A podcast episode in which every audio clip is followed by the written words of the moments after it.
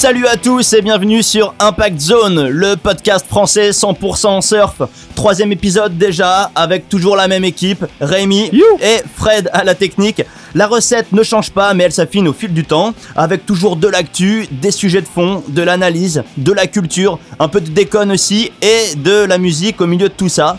On va pas perdre plus de temps et rentrer directement dans le vif du sujet avec le sommaire. Rémi, c'est à toi. Salut à tous Pour le premier gros point de cette émission, on vous parlera d'un type de board bien particulier, le Twin Fin. Et on va s'intéresser à la manière dont ce shape traditionnel a fait un incroyable comeback ces dernières années, et essayer de comprendre comment et pourquoi c'est devenu juste une planche indispensable dans le quiver de Monsieur Tout le Monde. Après une petite coupure musicale, on vous parlera ensuite d'une rumeur lancée par Stab cette semaine. Hmm. Un air show organisé par la WSL. Un circuit parallèle au World Tour donc entièrement consacré au surf aérien et aux manœuvres aériennes avec sur le papier des surfeurs prestigieux dont quelques surfeurs du World Tour. On fera le point sur ce qu'on en sait déjà et on se permettra aussi de se projeter un petit peu sur ce circuit qui a l'air complètement dingue. J'ai hâte d'en parler. On n'oubliera pas de faire un petit blast from the past, le, le moment culture de l'émission. Bien sûr, il y aura encore un peu de son et aussi un coup de pression euh, bien impressionnant du shaper et euh, surfeur de gros Eric Rouget. Cool. Et bien sûr, on terminera tout ça par le conseil motivation, le Grom Spirit. Un sommaire chargé donc, mais hyper intéressant, qu'on va attaquer juste après l'actu surf de ces deux dernières semaines. L'actu maintenant. Et une actu évidemment marquée par la reprise du World Tour et le Quicksilver Pro Gold Coast qui s'est terminé il y a tout juste une semaine. Ouais, ça s'est achevé avec pas mal de surprises. Dont la première grosse surprise pour moi, c'est la victoire de Julian Wilson qui arrive blessé à l'épaule, fatigué parce qu'il a assisté au premier accouchement de sa femme et il y repart avec la victoire. Surprise, motherfucker. Et du coup, il y a un parallèle intéressant à faire avec Owen Wright, qui lui, l'an dernier, était revenu aussi sur le circuit après de longs mois de blessures et un trauma crânien qui l'avait vraiment handicapé pendant très longtemps, avec aussi euh, une naissance toute récente et qui avait également remporté euh, du coup l'épreuve. Donc c'est un parallèle euh, amusant, enfin en tout cas intéressant à faire entre les deux. Ce que j'ai remarqué moi sur cette euh, compète, c'est que Julian Wilson, il s'est vraiment concentré sur l'essentiel, c'est-à-dire choisir les bonnes vagues, mettre les bonnes manœuvres au bon moment, faire le job en gros. Et sur la, la dernière partie euh, qui s'est déroulée sur la vague de Kira, Julian Wilson étant blessé au bras arrière, ne pouvait pas euh, freiner avec sa main au risque de se faire arracher le bras. Et cela, ça l'obligeait à partir plus profond, à se mettre dans des cavernes énormes, ce que les juges apprécient, et donc à prendre des gros scores. Et on le voit d'ailleurs sur ses scores, à partir des quarts de finale, c'est là où vraiment son, son total de points explose. Ok, euh, cette première étape a aussi quand même été l'occasion de euh, ben, de remarquer un vrai changement de garde, on peut dire. Ouais, un vrai changement de garde. On, on voit qu'il y a les, euh, les rookies qui, qui sont là, ils sont bien présents. Il y en avait trois en quart de finale, Griffin Colapinto, Thomas Hermes et Michael Rodriguez. Et sur ces trois rookies, il y en a deux qui sont passés en demi quand même. Et ce qui est super intéressant, c'est que tous les rookies ont atteint le rang de 3. C'est hyper exceptionnel. Il s'est passé des choses intéressantes aussi du côté des filles. Ouais, il y a eu des surprises chez les filles. Euh, la première, c'est euh, Kelly Andrew? Qui s'offre le scalp de la reine de la Gold Coast. Steve Gilmore. Ouais, pour atteindre la finale. Malheureusement, elle a perdu euh, face à l'équipe Peterson, euh, qui s'offre sa deuxième victoire en 7 ans. Il y a aussi des choses intéressantes à retenir du côté du jugement. Ouais, les jugements, ils se sont sacrément durcis. Euh, il y a eu très peu de notes au-dessus de, de 8 points. On voit vraiment que les juges, ils sont plus sévères pour, euh, pour scorer des, des, des scores, ce qu'ils appellent euh, excellents. Donc, euh, notes au-dessus de, de 8 points, c'est très difficile. Et donc, on voit que ça se durcit et que ça va moins distribuer du 10 à tout va, comme on a pu le voir euh, sur certaines compètes l'année dernière. Voilà, je pense qu'ils se sont déjà fait avoir tellement de fois à surnoter ou en tout cas noter très très favorablement en début de compète et finalement assez vite taper euh, à 10 que maintenant ils sont très prudents et parfois un peu trop c'est vrai qu'on a été surpris par certaines notes que qui il y a encore pas très longtemps auraient valu un point et demi ou deux de plus Personnellement, je trouve ça bien qu'ils qu'ils durcissent les jugements. Après, je les ai pas toujours trouvés raccords. J'ai trouvé qu'il y en avait certains qui s'étaient fait voler. Euh, donc Gabriel Medina face à Mikey Wright. Pour moi, clairement, euh, Mikey Wright, il, il méritait pas les scores qu'il a eu comparé à la tonicité du surf de Medina. Et euh, je pense que Medina méritait d'aller d'aller plus loin. Ça, ça n'est que mon avis. Vous savez, les avis, c'est comme les trous du cul. Tout le monde en a un. Ok, euh, de la compète en tout cas on pourra aussi retenir ben, l'absence quand même de Kelly Slater. Ouais, absence de Kelly qui est aussi forfait pour euh, Bells qui commence la semaine prochaine. Voilà, et ça c'est quand même une nouvelle assez triste puisque bah déjà il avait gagné quatre fois l'épreuve de Bells, que c'était l'occasion pour lui de participer à sa dernière épreuve contre Mick Fanning, donc là aussi quand même une une page qui se tourne. Et puis euh, parce que finalement il nous avait déjà prouvé dans le passé que il pouvait faire des très gros résultats à Bells. Je sais pas si tu te souviens, mais en fait en 2010 il s'était fait une entorse de la cheville en free surf, ce qui l'avait pas empêché de remporter la compète carrément avec un pied euh, un pied voilà dans le bandage.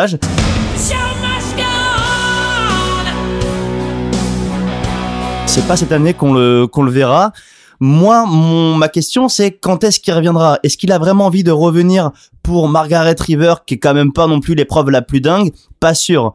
Pour Rio, pas sûr non plus. Euh, peut-être que, comme il a dit là pour le moment, en fait, il, il approchait chaque événement l'un après l'autre. Peut-être qu'il se garde quand même pour euh, pour Karamas, qui va être euh, assez intéressant, et voir pour JB et Tiopo, qui sont des vagues sur lesquelles forcément il excelle. Je serais pas surpris du coup de le voir euh, de le voir absent pendant encore quelques semaines, moi. Ouais, je suis assez d'accord avec toi. Je pense qu'il s'il revient, c'est pour c'est pour gagner, c'est qu'il est en forme pour pouvoir gagner. Kelly il s'approche quand même de la fin et je suis pas sûr qu'il ait envie de partir sur un goût amer d'une dernière place, euh, d'un round 2, d'un round 3. Il veut partir sur une sur une victoire. Ni de se blesser bêtement à Margaret ou à Rio. On va terminer euh, sur la WSL avec euh, un petit report du banquet annuel euh, donnant les awards à chaque surfeur. Voilà des banquets qui traditionnellement ouvrent la, la saison et qui est aussi la seule occasion pour nous de voir les surfeurs en smoking et les surfeuses en robe de soirée.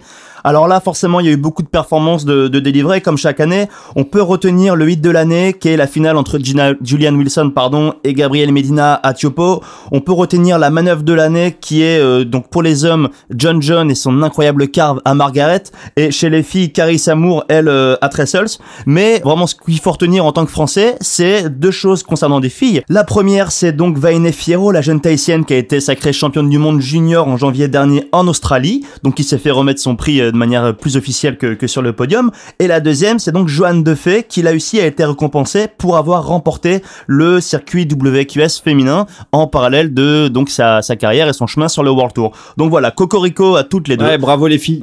On passe euh, maintenant du très glamour euh, banquet WSL robe de soirée vainé sur la Gold Coast à l'anti-glamour du surf trip. Et là, ça s'est passé du côté du Maroc et de la zone de Tarazout pour ceux qui connaissent. Il y a environ deux semaines, la zone elle a été en proie à des pluies diluviennes pendant plusieurs jours et à de la houle énorme aussi. Certains disent qu'ils n'avaient pas vu ça depuis dix ans, ce qui a poussé tous les surfeurs euh, touristes et locaux à pas pouvoir se mettre à l'eau pendant des jours et des jours.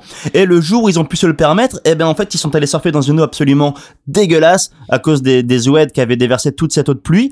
Et ça a conduit tout ce petit monde à avoir euh, ben une euh, une drisse mais vraiment très très très forte et donc conduire à la à la queue devant les toilettes des surfcamps. Voilà donc euh, une petite anecdote euh, plutôt marrante. C- c'est une infection ici. Je vais me chier dessus. Donc on, on va remonter de quelques centaines de kilomètres la côte pour euh, aller directement au Portugal. Ouais, au Portugal où a eu lieu euh, exactement à Espino la première euh, compète de longboard pro de l'année où Cocorico, euh, Edouard Del Perro et Justine Dupont se sont imposés euh, respectivement dans leur catégorie dans des dans des conditions absolument dantesques. Euh, bon pour Justine ça n'a pas dû poser de problème vu comme on vous l'a dit dans les épisodes précédents elle a chargé des vagues juste énormes à Nazaré donc euh, 2 mètres 53 mètres à Espino ça lui faisait pas peur. Mais bon les deux Français ont gagné donc c'est top. Voilà, et du coup, on souhaite euh, bonne chance à tous les deux pour leur saison. Et euh, quand même aussi à Edouard pardon, Del Perro, le frangin, à qui le titre mondial a échappé de peu en décembre dernier à Taïwan et qui, je pense, vraiment a, a envie de cette fois-ci d'aller conquérir ce titre qui, bah, qui mérite entièrement. C'est clair, sur son Instagram, il avait l'air bien motivé en tout cas. Ça s'est vu. Allez, on en a fini avec les actus et on attaque directement le premier gros sujet de cet épisode 3, c'est le focus sur le Twin Fin. Un sujet cheb donc, et plus particulièrement d'une tendance néo-rétro qu'incarne depuis quelques années le renouveau du Twin Fin. Euh, pour commencer, Rémi, qu'est-ce qu'un Twin Fin? Un twin fin, c'est une planche qui est munie de deux dérives identiques. Et si je t'emmerde, tu le dis, hein. Écoute pas, tu as l'air complètement inattentif. Alors pour la petite histoire, les twin fins, euh, ça ne date pas que des années 80 comme on pourrait le croire, mais ça date, euh, ça a été créé dans les années 40. Bob Simons les utilisait, on appelait ça des dual fins à l'époque. Ça a été vraiment popularisé fin des années 70, début des années 80 par un certain Mark Richards qui a gagné quatre titres de champion du monde sur ce sur ces planches-là et qui a vraiment popularisé euh, ces planches à travers le monde. Il a bien sûr fait évoluer la planche avec un un maître beau un peu plus haut, des décrochés, un tail en, en queue d'hirondelle, soit le tail comme comme on dit en anglais. Et euh, ces planches-là étaient plus utilisées à l'époque dans les petites vagues et on utilisait un single fin pour les plus grosses vagues. Bon, tout ça c'était avant le thruster qui a bien sûr éliminé toute cette tendance. Ouais. On a pu voir aussi un, certain Martin Potter, euh, champion du monde 1989 et euh, commentateur de la WSL actuellement, qui a complètement radicalisé euh, l'utilisation du twin fin. Après, pendant 20 ans, 30 ans, on n'a plus vraiment entendu parler de, de ce type de planche. Et puis plus récemment, grâce à, à plusieurs ambassadeurs, la planche est, redevenue euh, populaire et on en voit de plus en plus au line-up. Ouais, je pense qu'on pense tous à David Restovich, à Rasta, qui lui a vraiment depuis quelques années opéré un grand virage et surfe que des planches traditionnelles ou en tout cas des planches un peu originales. Et euh, le Twin en fait partie. Euh, Il y a aussi des surfeurs comme euh, Ryan Birch, beaucoup plus euh, récent, beaucoup plus jeune. Le ouais, jeune qui, a- Ryan. qui dans sa part, sa part Psychic Migration de, de la vidéo Volcom détruit une gauche au Chili. C'est ouais, c'est vraiment une section, une part qu'il faut aller voir si vous l'avez pas vue. On la mettra en description de notre lien SoundCloud, comme pour toutes les références dont on parle. Mais euh, ouais, ouais, qui lui réinvente vraiment avec un shape qui, enfin, une planche qui shape lui-même sur place. Euh, réinvente un surf absolument hallucinant avec son style unique. Il y a qui d'autre? Bah, Ram Machado, hein, faut, faut le citer. Euh, Ram Machado, quand même, l'utilisation du, du, du twin, euh, c'est aussi son truc et ça colle bien à son style. Euh, le twin fin, bien sûr, euh, ça, ça permet un style plus coulé, plus en vitesse, down the line, comme, euh, comme diraient les anglo-saxons, c'est-à-dire un, un surf plus, plus devant la vague, avec des flotteurs, des cutbacks et, et moins de, de manœuvres très verticales. Bien qu'il y, y ait des surfeurs comme Aisher Pacey et, et d'autres et d'autres spécialistes de ce type de planche qui, qui montrent qu'on peut surfer radical avec ça. Ouais, et du coup, petit aparté, euh, il y a William Aliotti, qui est un surfeur français que les gens connaissent sans doute, qui lui, pareil, s'est pris d'amour ou d'intérêt en tout cas pour le twin et qui a un petit projet, euh, du coup, avec ce, ce genre de planche. C'est hyper surprenant. Le peu d'images qu'on a pu en voir, c'est qu'il il hésite vraiment pas à attaquer des, des vagues très creuses euh, dans les landes avec, et euh, il te fait des light take-off, des take-off vraiment sous le lip et euh, des énormes re-entry et tout. Un surf ultra moderne, ultra progressif, qui est euh, voilà plutôt surprenant pour ce genre de shape pour ceux qui ont déjà testé ce genre de planche. Ouais, parce que c'est des planches qui vont très vite, qui sont très maniables, euh, qui permettent de, de vraiment bien s'amuser, et même pour un surfeur lambda. Par contre, euh, c'est pas super stable et euh, ça a pas énormément de, de conduite, on va dire. C'est un- une planche un peu faux folle. On peut s'amuser, faire plein de tricks, euh, tourner dans tous les sens, aller vite. Mais par contre, ce qui est de tenir sur des sur des très grosses vagues et et et aussi sur des grandes courbes ou des un surf vertical, c'est c'est pas forcément ce qu'on a l'habitude de voir. Quoique maintenant ça a l'air de changer, j'ai l'impression il y a des shapers qui qui changent la donne avec ça. Ouais, bah déjà à commencer par du coup tu parlais de grosses vagues, euh, c'est intéressant de voir que des surfeurs de grosses vagues comme Jamie Mitchell se sont laissés tenter par la chose. On a pu voir que qu'il avait présenté il y a quelques semaines une planche shapée par Tomo, donc euh, shaper entre autres pour euh, pour euh, Firewire, qui euh, qui proposait des twins. Et il y a un shaper français qu'on connaît bien tous les deux qui s'appelle Thibaut alias Spo, qui euh, lui aussi vient de finir un gun avec des twins. Je dis ça parce qu'en fait, il a eu la chance d'aller euh, sur le North Shore il y a quelques semaines pour son boulot et de rencontrer Jamie Mitchell avec qui ils ont pu parler de, de ce genre de choses justement. Et, euh, et Jamie Mitchell, lui, est complètement convaincu par euh, par ce type de choses. Donc c'est assez surprenant. Ou en tout cas ça dément vraiment tous les gens qui disent que euh, le fait d'avoir deux dérives ne permet pas une accroche euh, optimale C'est clair. Bon, après, euh, on, on en voit de plus en plus. Donc, euh, c'est une board qui est, qui est fun. On voit des, des surfeurs euh, très performants surfer avec. Euh, Mick Fanning, on l'a vu surfer une Mark Richards il y a pas longtemps. Et Andino a fait aussi la couverture de Stab avec un avec un, un twin. Ouais, il y a eu aussi à JB pendant la compète l'an dernier une petite série en aparté avec euh, Jordy Smith, euh, Seabass, Wilco, Connor Coffin qui ne surfaient qu'avec des twins. Du coup, c'était un format un format un peu particulier quoi, une série plus pour se pour se marrer qu'autre chose.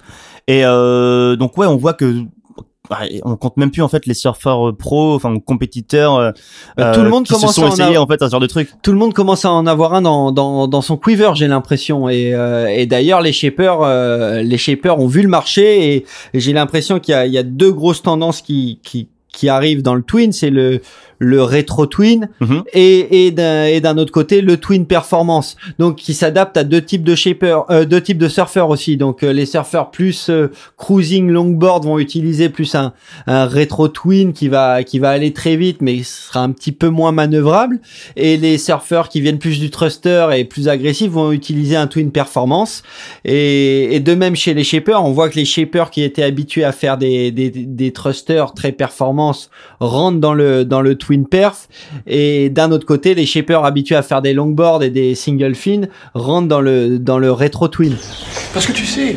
privilégier l'esthétique, c'est une chose. Privilégier le fonctionnel, c'est en est une autre. Et ces gens-là ont trop privilégié le fonctionnel. Ce que ne faisaient pas des gens comme Gaudi, qui faisaient cette architecture magnifique, tu sais, cette architecture organique. Et du coup, c'est c'est intéressant d'avoir peut-être un, petit avis. Je donne notre avis euh, perso, enfin le tien et le mien. Moi, je, je viens de la planche du thruster, du shortboard comme toi. Je me suis laissé tenter par un twin plutôt classique il y a quelques années, euh, donc avec des kill fins, des dérives fixes euh, en bois, un truc traditionnel. Sur lequel je me suis amusé pendant pendant assez longtemps, mais qui au bout d'un moment m'a frustré puisque évidemment j'ai pas le même mouvement, la même réactivité, je peux pas faire les mêmes courbes qu'avec une petite planche. Donc aujourd'hui j'aimerais bien avoir euh, une planche un peu plus euh, un peu plus on va dire euh, réactive. Et toi t'as justement ce, ce genre de planche? Ouais, moi j'ai un j'ai un twin fin euh, shapé par Rusty, euh, après Schendorfer et Beaucoup plus perf. Ouais, beaucoup plus perf, qui est vraiment, euh, c'est comme un fiche, euh, un fiche classique comme on pourrait les voir en quad ou, en- ou en, ou en trifine euh, à l'heure actuelle, mais en twin et c'est vraiment fun dans les petites vagues justement pour euh, pour un, un surfeur euh, plus axé performance, on peut s'amuser et ça rend quelques sessions euh, qui pourraient paraître euh, complètement chiantes, ça les rend marrantes et ça permet de faire des trucs sympas, ça voilà, c'est une glisse différente, mais euh, c'est ce qu'il faut noter dans le twin en fait, c'est que c'est une glisse qui est complètement différente, euh, qui permet de d'avoir des trajectoires très hautes, très longues, euh, euh, d'aller très vite, de faire des courbes serrées très rapidement, et, et je pense que c'est ce qui peut aussi intéresser un surfeur lambda, c'est que ça permet d'être euh, radical sans trop de niveau. Après, d'un autre côté, si on s'énerve trop dessus et qu'on n'a pas de, qu'on s'énerve trop à essayer de casser ses trajectoires, ça devient un peu casse-gueule. Ouais, c'est vrai. Mais en tout cas, c'est vraiment une planche que tout le monde devrait avoir dans son dans son quiver. Déjà parce que ça permet, comme on l'a dit, de surfer des petites conditions et de s'amuser bien plus avec ça qu'avec une planche normale. Mais aussi parce que finalement, c'est ce genre de planche qui te permettent de progresser, y compris quand tu reviens après sur une planche un peu plus euh, un peu plus perf en fait, on va dire. J'aime bien moi combiner les deux assez régulièrement. Ouais, après, c'est clair que si vous avez pas un quiver entier, c'est pas la planche que je conseillerais. Par Non, contre, voilà. si vous avez plusieurs planches, c'est, c'est une planche fun. C'est vraiment une planche fun et, et c'est, c'est à essayer au moins une fois. Ouais, franchement, et surtout avec l'été qui arrive là ou en tout cas le printemps, c'est vraiment une petite arme absolue pour euh, pour les petites vagues.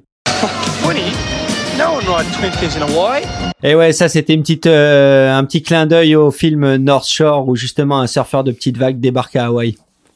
Ok, bon ben on en a fini pour ce sujet Shape et Twin. Euh, première coupure musicale maintenant avec euh, les Midnight Juggernauts, un groupe de Melbourne en Australie, dont le morceau introduisait un des épisodes du blog vidéo de Day on Edges, euh, qui hébergeait son sponsor Globe il y a à peu près une dizaine d'années. Alors c'est un journal de bord vidéo qui euh, montrait pour la première fois le backstage de quotidien d'un surfeur pro. Et en fait je trouve ça assez marrant de, de faire écho à ce format qui était assez novateur pour l'époque, à l'heure où aujourd'hui euh, les mecs partagent absolument tout et n'importe quoi sur leur story. Donc euh, voilà, en tout cas dix ans après le morceau n'a rien perdu de sa saveur, à vous d'en juger, on se retrouve tout de suite après. Yo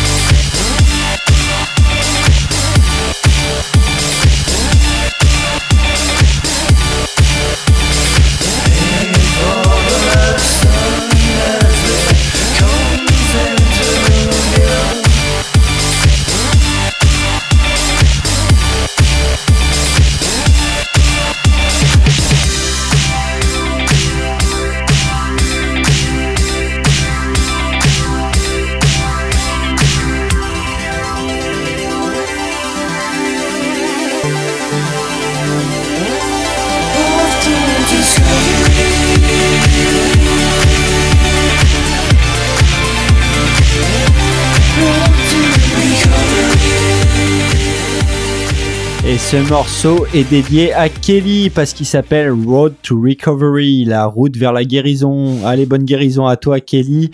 Et à très vite. Maintenant, très vite, ouais. Maintenant, on enchaîne sur la rumeur.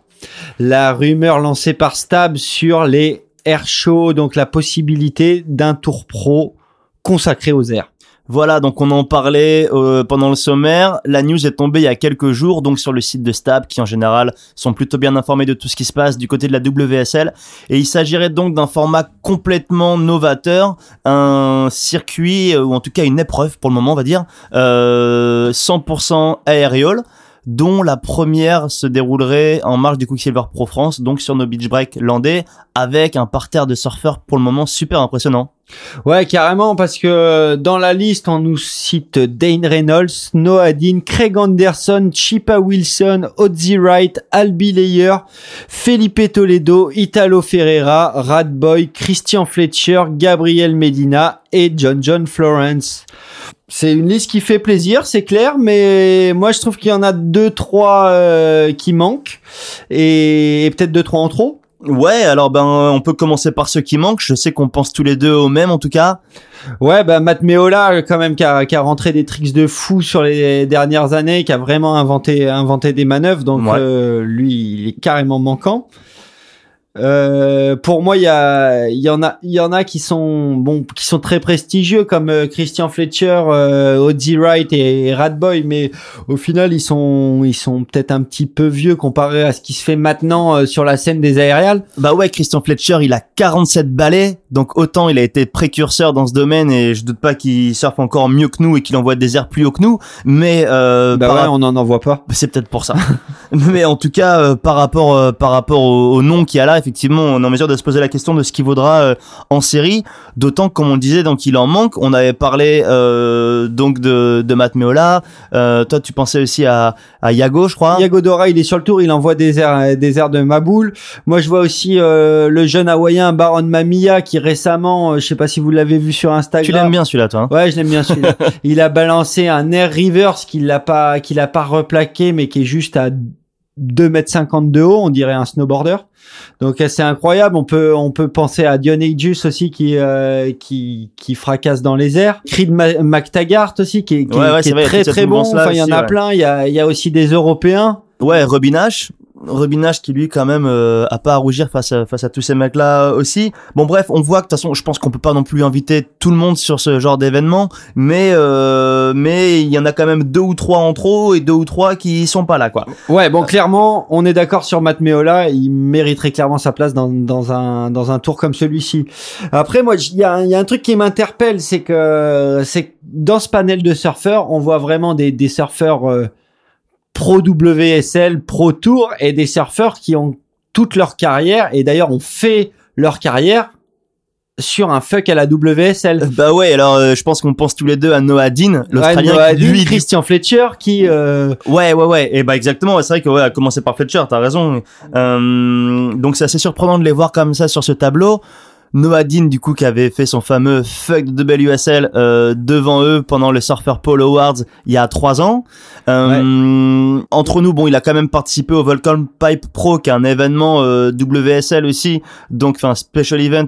Donc il a quand même déjà mis un pied dedans, on peut dire, remis un pied dans la porte oui, oui, tout à fait. mais euh, ça reste quand même très surprenant et, euh, et Christian Fletcher oui c'est c'est la même chose c'était le rebelle euh, anti-compète par euh, par excellence Ouais, et puis qui a, qui a toujours craché sur le, sur le système, qui a toujours voulu. euh, il a fait partie de toutes les tentatives de tours parallèles. euh, Enfin bref, tout ce qui était anti euh, anti establishment, il, il était il était dedans. Donc euh, c'est un peu c'est un peu bizarre de de voir ce panel de surfeurs? Est-ce qu'il y en a Est-ce qu'ils ont accepté? Est-ce que c'est réel euh, ouais alors voilà du coup comme on a dit tout à l'heure c'est qu'une rumeur pour le moment Bon, déjà Radboy sur son Instagram avait l'air d'être très surpris de la nouvelle. Il n'était pas au courant. c'est vrai? Ouais. Bon bah voilà, du coup ça veut peut-être euh, dire que la liste sera pas définitive.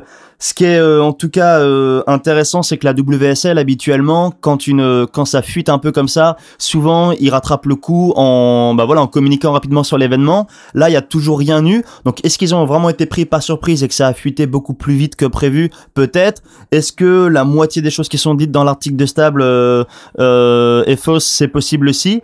Ça pour le moment, euh, pour le moment, on n'en sait rien. Ce qui est cool en tout cas, c'est que l'idée est quand même assez assez intéressante, d'autant plus que euh, la première épreuve se passerait chez nous. Ouais, ça c'est top. Et, puis le, spot, euh, le spot, il convient parfaitement dans le sens où chez nous on a des bons beach breaks, on a des bo- bonnes rampes de lancement, c'est puissant, euh, c'est près du bord, ça va être, ça, ça peut être spectaculaire, donc ça peut être génial. Moi j'y vois quand même un intérêt euh, clairement marketing de la WSL, c'est de, de rallier un peu tout ce qui se fait dans le surf sous la houlette de la WSL. Donc récemment ils, ils ont pris le, ils ont racheté les droits du, euh, du XXL Award, donc le gros surf. Ils ont développé le Big Wave World Tour, le longboard. Et là, les airs et un peu toute la scène anti-establishment. Donc, est-ce que c'est faisable de rallier la scène anti-establishment sous l'establishment du surfing? Ça, ça me paraît un petit peu difficile et un coup marketing ambitieux. Par contre, s'ils arrivent à le faire, c'est pour notre plus grand bonheur et le plus grand bonheur des fans. Alors pour la petite histoire, il y avait déjà eu un air show, un tour de air show, euh, donc euh, réservé à des à, à du surf aérien. C'était Ouais, au début des organisé, années euh, 2000. par- Ouais, organisé par euh, Feu Surfing Magazine. Ouais, voilà, ça s'appelait le Vance Smash pour euh, Surfing Magazine Air Show. Et euh, donc, c'était en plusieurs épreuves à travers les États-Unis et l'Amérique latine, avec à l'époque des surfeurs, donc euh, voilà, début des années 2000, entre 2000, 2003, 2004, comme euh, Aaron Cormican, qui était un Floridien, euh, Eric McHenry, Joe Crimo, ce genre de mecs, comme Josh Kerr, Ouais, Josh Kerr qui qui en a gagné un paquet. Ouais, qui a presque tout gagné. Je crois que les premiers ont été gagnés par Christian Fletcher et le reste par Josh Kerr. Et du coup, ou j'ai une anecdote intéressante là-dessus. Moi, j'ai eu la chance de voir un de ces événements. Donc, c'était euh, à Playa Hermosa, à Costa Rica, en 2003. Donc, ils étaient tous là. Mais c'était quand même assez novateur pour l'époque, comme format de compète et comme surf, euh, assez progressif. L'anecdote qui est assez marrante, c'est que bon, non seulement on voyait les gars s'échauffer uniquement les chevilles 5 minutes avant les séries, euh, tellement tellement ils envoyaient et qui euh, qui réceptionnaient à plat, mais euh, l'anecdote assez intéressante, ça concerne Christian Fletcher, qui était arrivé euh, donc sur l'hôtel qui euh, qui faisait face au spot sur la plage, euh, complètement cramé avec sa copine de l'époque qui était euh, voilà en mode euh, bimbo euh, tatoué euh, refaite de partout et euh, et blessé à la cheville et euh, il avait euh, une canne une canne avec une tête de mort en pommeau en argent. Donc c'était vraiment la rockstar euh, Ozzy Osbourne qui débarquait à l'hôtel. Et il s'est mis à l'eau pour sa série avec du Chatterton tout autour de la cheville pour pour la tenir. Et il a pas fait grand chose ce jour-là. On voyait qu'il était pas forcément là pour pour surfer plus pour pour d'autres choses mais euh, voilà c'était vraiment l'image de la compète c'était la rockstar qui était arrivée on était en 2000 donc il était euh, il y avait 15 ans de moins il avait euh, il avait euh, une petite trentaine on va dire et c'était déjà le boss Ouais, c'est clair, c'était le boss des aériales. Et ce que tu dis qui est intéressant, c'est que dans- donc les, les air shows ont été euh, beaucoup gagnés par Josh Kerr. Et dans la rumeur de Stab, il s'avérerait que le directeur de compétition ne serait autre que Josh Kerr. Josh Kerr lui-même ouais ouais ouais, ouais. Lui-même, donc ça, ça serait marrant à voir. Lui qui connaît bien la compète, qui connaît bien la WSL, qui connaît bien la scène alternative aussi. Donc euh, peut-être le trait d'union entre tout ça serait Josh Kerr. En tout cas, on est en mesure de se demander ce que vont donner des surfeurs comme euh, ben, Felipe Toledo ou John John ou Medina ou Ferreira qui sont sur le tour. Euh, Est-ce qu'ils vont vraiment prendre des risques de se blesser euh, pendant cette compète qui a priori du coup sera parallèle au Quick Pro Quick Pro qui en tout cas concernera des surfeurs euh, potentiellement euh, en pleine course au titre. Euh, ça, ça peut être intéressant. Ouais, tu veux dire quelque chose? Ouais, tout à fait. Euh, ben moi, je pense qu'ils prendront les risques parce que si tu regardes bien, ils font tous des parts de vidéo entre leurs euh, entre leurs compètes et ils balancent tous des airs de ma boule et certes ils se lancent pas dans des projets vidéo aussi ambitieux que que John John a, pu faire il y a 2-3 ans avec euh, avec son gros film euh, View from the Blue Moon. Mais quand même ils font tous des clips où ils balancent des airs de ma boule et même en compète quand tu vois le double alley-oop de, de Felipe Toledo ils prennent des risques et ils prennent le risque de se blesser. Donc ce sont des showman et et s'ils participent ce sera pas pour faire de la figuration. Et justement je pense que les mecs du CT auront à cœur de calmer un petit peu tout le anti-establishment qui leur met des doigts d'honneur par derrière, mais au final, à savoir qui va être le patron. Je pense que Josh Kerr ou Felipe, euh, Jo- John John ou Felipe, excusez-moi, peut, peut clairement calmer tout ce petit monde. Ouais, ouais, non, je suis entièrement d'accord avec toi là-dessus. Juste, ma crainte, c'est de pouvoir vraiment euh, mener euh, deux compètes en même temps, si tu veux. D'une part, le Quick Pro et d'autre part, euh, ben voilà, une compète. euh, Ce sera aux organisateurs de, de choisir les timings pour lancer. C'est clair que s'ils lancent cet événement entre la demi et la finale, et que un de ces surfeurs est engagé en phase finale de compétition, il y a peu de chances qu'il qu'il se donne à fond. Après, si c'est juste après pour euh, prolonger en fin de waiting période et tout Mhm. ça, ouais, il y a moyen.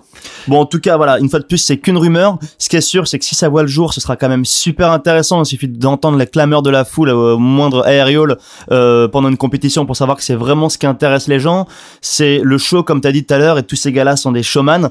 Donc euh, voilà, moi je suis pressé d'être sur le bord de la de l'eau pour voir ce que ça peut donner. Ouais, après moi je me je m'interroge sur l'intérêt de l'intérêt de cette compète vraiment où on voit euh, on voit que les airs euh, sont partie prenante du surf de compétition et est-ce que d'un sens faire une compète que d'air c'est pas aussi restrictif que faire une compète que de roller?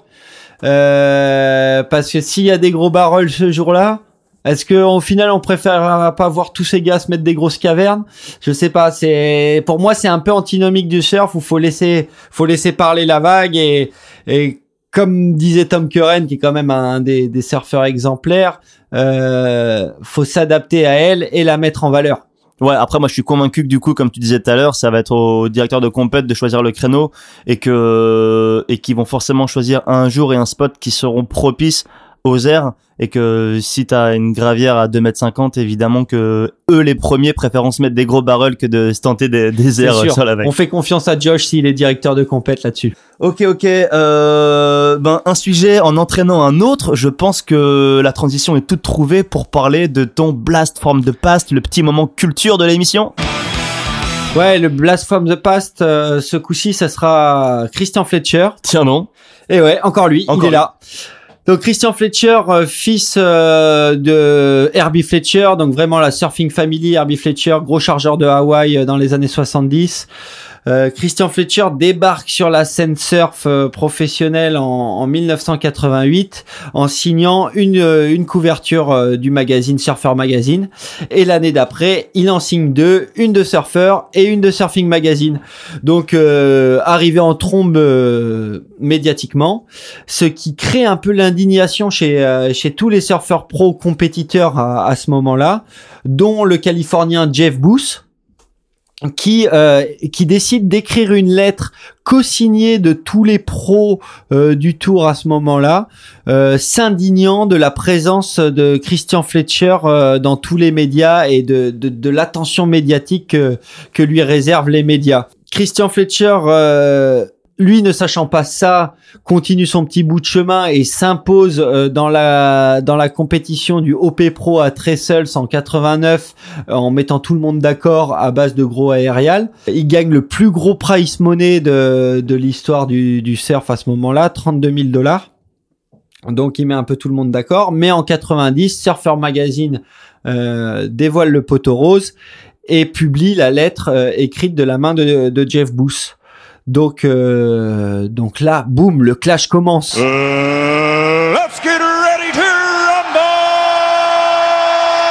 Christian Fletcher, à sa manière euh, très diplomate, décide de répondre à base de fuck et donc insultant tout le monde. Damian Hardman, euh, le traitant de chicken, euh, euh, Richie Collin de Cooks, euh, Yann, Yann Kern de, de fils de hmm, et euh, et ainsi de suite. Donc euh, donc bien, l'ambiance est posée.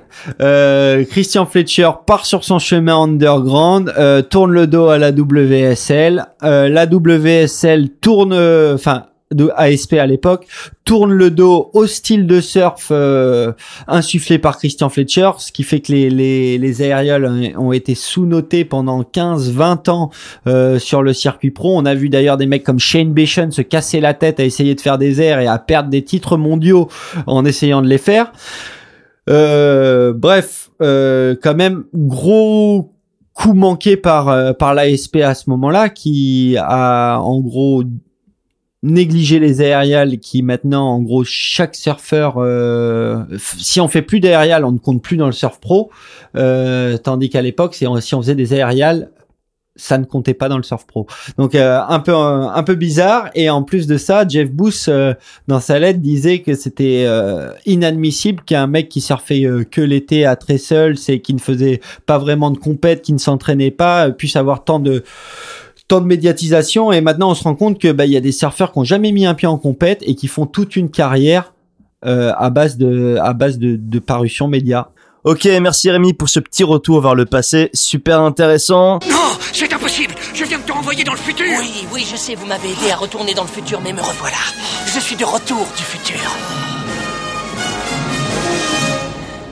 Non de Dieu on reste dans les airs avec euh, ce morceau qui arrive, le morceau qui a servi de BO au film Lost Atlas de Kane Neville, sorti en 2011 et qui rassemblait là aussi pas mal de gros amateurs euh, d'air euh, stratosphérique et bien gras. Le morceau c'est This Big World de Dead Gaze, un groupe du Mississippi, un morceau qui rappellera forcément des souvenirs à ceux qui ont vu cette vidéo. On se retrouve pour la fin de l'émission après ça.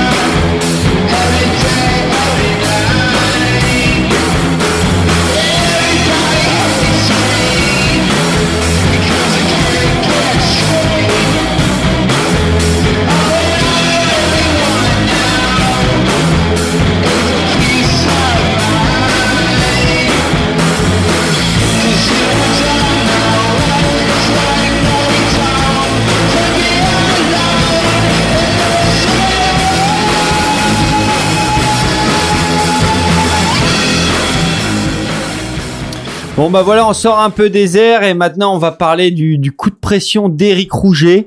Donc Eric euh, Rouget, pour ceux qui ne le connaissent pas, c'est un shaper euh, d'anglette et un surfeur de très grosses vagues, euh, pionnier de Bellara. Et justement, il nous raconte son coup de pression sur ce même spot. Bonjour Rémi. Bon, coup de pression qu'on va raconter, bon, c'est un coup de pression qui va arriver parce que j'en ai eu beaucoup, mais bon, un particulièrement, euh, en plus, euh, donc c'était à Bellara, c'était en janvier 2009 où on a eu trois journées de Bellara en suivant, et c'était lors de la troisième journée avec Stéphane qui travaillait un peu, c'était le lundi, si je me souviens bien là, et il travaillait jusqu'à 13 heures, donc euh, on était arrivé un peu vrac euh, au port de Sokoa. On s'était mis vite à l'eau parce que le temps était en train de tourner. Et bon, la mer grossissait encore, euh, il y avait du vent, euh, ça sautait. Bon, on voulait se faire quand même trois, quatre vagues, histoire de, de boucler les vagues ultimes qu'on a eues cette semaine-là. Et donc on arrive au fond à Bellara. Bon, ouais, les équipages, la plupart s'en allaient. Nous, on arrivait, on, donc on, se met à disposition pour surfer. Donc je tracte d'abord Stéphane. Donc euh, il y avait beaucoup de clapots et sur la deuxième vague, Stéphane prend une très grosse euh, gamelle et il se casse, je sais plus, une côte ou se démet euh, l'acromio, je me rappelle plus. C'est comme ça.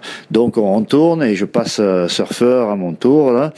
Bon, il me pose sur une vague pas terrible, donc euh, bon, on essaye. Le, vent commence à souffler, et bon, de très grosses séries rentrent. Et à un moment, bon, y a, bon, j'ai pris une belle vague, et après, bon, je, lui dis, j'en fais une dernière, et puis après, on va rentrer. Et donc, euh, je pars, il me pose sur une vague, puis bon, cette vague-là, elle me plaît pas, et je sors de la vague. Donc, je suis sorti un peu, un peu vite, mais bon, Stéphane avait tracé déjà un peu la route, croyant que je faisais la vague. Et euh, donc, euh, quand il s'est aperçu que j'étais sorti de la vague, il revient vers moi, mais derrière, euh, il y avait la, grande sœur de la vague qui est arrivée, qui est arrivée. Donc, il arrive près de moi, mais j'ai pas eu le temps de m'accrocher à la machine, et donc j'ai pris donc tout l'impact au bol de, de Bellara.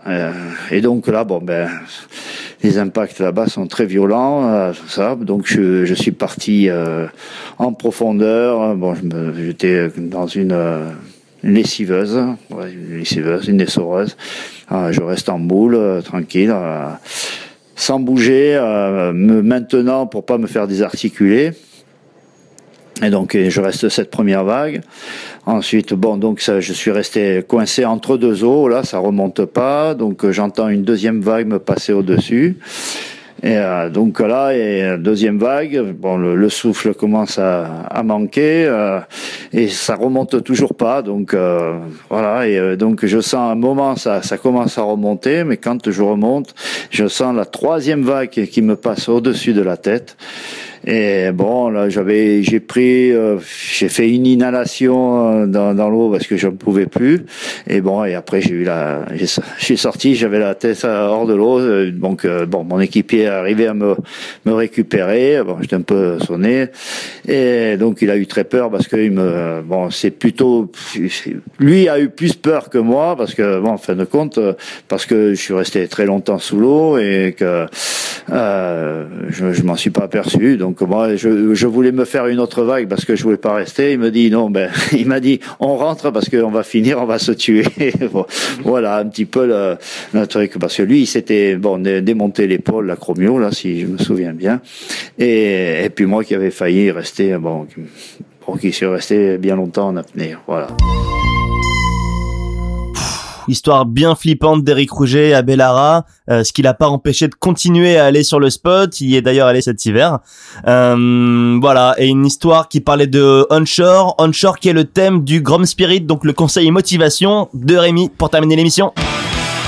Et ouais, le Grom Spirit euh, ce coup-ci, c'est le onshore, le onshore, et ouais, vous sortez du boulot, c'est l'été, le thermique s'est élevé, c'était parfait toute la journée, mais quand vous arrivez sur la plage, le vent a tourné, c'est pourri, mais c'est pas grave, faut quand même aller dans l'eau.